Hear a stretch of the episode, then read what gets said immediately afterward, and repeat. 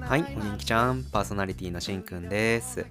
サラリーマンしんくんのトゥモローランドでは34歳一児の父親普通のサラリーマンの僕が日常を感じたことをお話ししているゆるいポッドキャスト番組です。死に物狂いで手に入れたこの平凡こそ僕の人生すべて。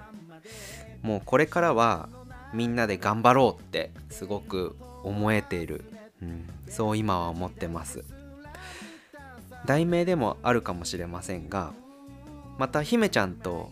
暮らせるようになりました。1週間だけね。うん。姫ちゃんは今2人目を妊娠中なんですけれども全治胎盤っていう赤ちゃんが入っている胎盤が出口とかぶってしまう状態っていうのとあと子供が小さすぎるという障害でねもう1ヶ月入院しておりました。予定では7月までなので生まれるまで入院する予定だったんですよね。すごく辛かったけどもうね最近ではすごく受け入れていました。でも突然例えばそうですね。これは先週の日曜日の話なの土曜日。突然明日帰れることになったよっていう連絡がありました。入院生活がね1ヶ月あって姫ちゃんがねうつ状態になってしまってやっぱり入院っていうのは孤独だしいろいろ考えてしまうっていうのもあるんだと思うんですけどうつ状態になってしまったっていうのを病院から聞かされてすぐに病院に行ったんですよね先週。そこで先生とも僕初めて会って面会禁止だから初めてお話をして、まあ、状況を聞いて今後も入院入院はすごい大変なんですけど一緒に頑張りましょうって言ってくれたんですよね。そこで僕は分かりましたっていうふうに言えませんでした。先生にはねあの本当にいい先生っていうかその悪い気持ちっていうか責める気持ちはないんだけど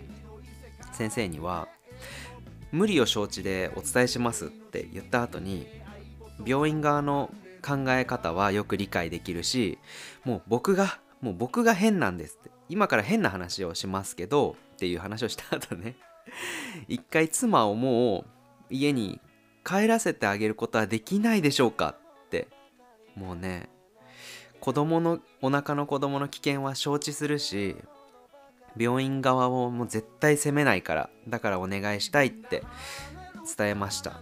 伝える時っていうのはもう泣いちゃってたけども関係ないと思って僕はもうかわいそうでこの子がって。それから本当にその週のことでしたね。退院が決まったのは。だから先生はすごく配慮をしてくれたんだと思うし僕の気持ちは伝わったんだと思う。切羽詰まってるところを、うん、退院の日はね11時に集合してくださいっていうことだったんですけどもう朝4時に起きてさもう家中掃除して9時に病院に行きました。大きい病院ってなんかカフェがあるんですよね。だからドトールでこのポッドキャストの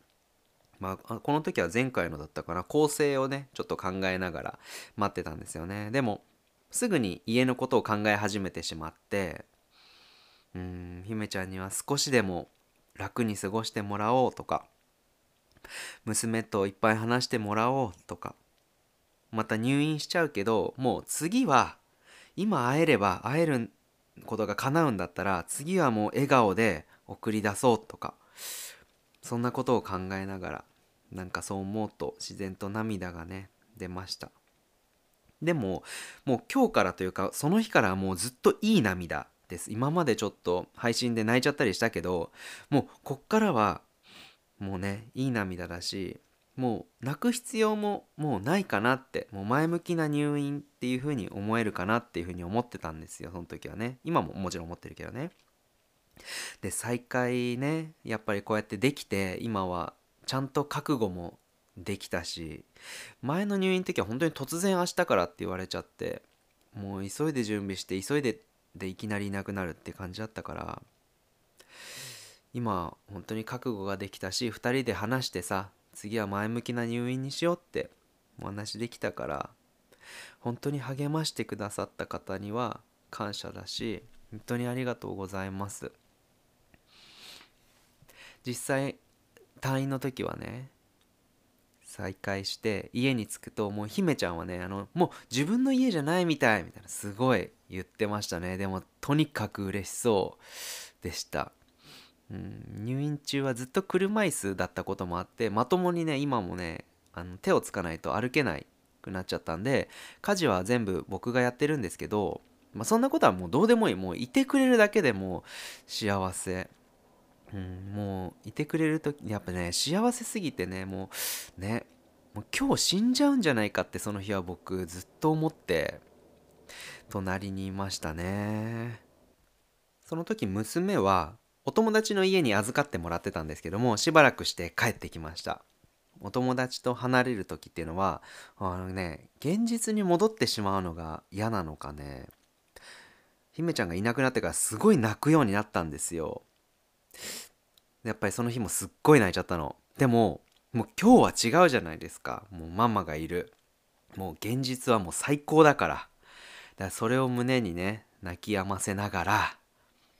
あのリビングが2階にあるので1階の玄関から上がっていくんですよ。抱っこしながら。うん娘と姫ちゃんが再会する瞬間っていうのはもう一生忘れないと思う。娘は姫ちゃんを見た途端なんかわーって言ってさらにもう泣いちゃったんですけどで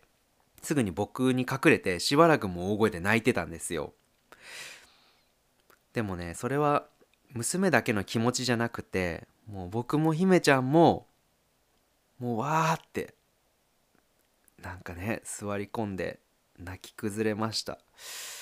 でもこれは別に悲しいとかじゃなくて本当に安堵とか嬉しいとかそういう涙だったんですよね感動の。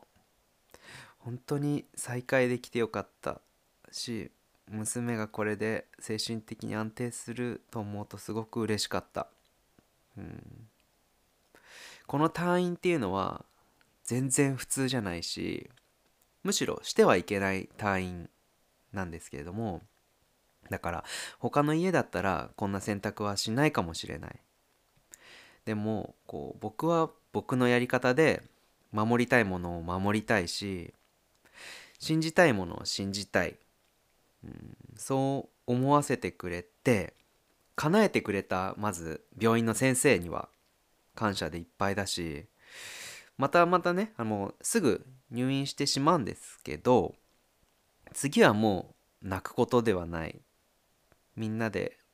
頑張ろうって前向きにいけるとも思えました、うん、こう本当に僕が手に入れたこの平凡この死に物狂いで手に入れた平凡こそもう僕の人生本当に全て。もうこれからはもうみんなで頑張ろうって思えるって確信できたのでもう悔いはないしうん。本当にもう一回会えてよかったなって思ってます。ねここまで1ヶ月だけだったのかすごい長かったけど本当に苦しい配信ばっかりしちゃってそれを聞かせていいものなのか すごい悩んだりしたんですけどやっぱり自分のことを話すっていうことがこのポッドキャストの大前提だったりとかうーん飾らない自分っていうのを見てほしくってというかね。それでみんなと仲良くなれたっていう気もしてるので配信をさせてもらいましたがこっからはもう少し前向きに配信していきたいと思います。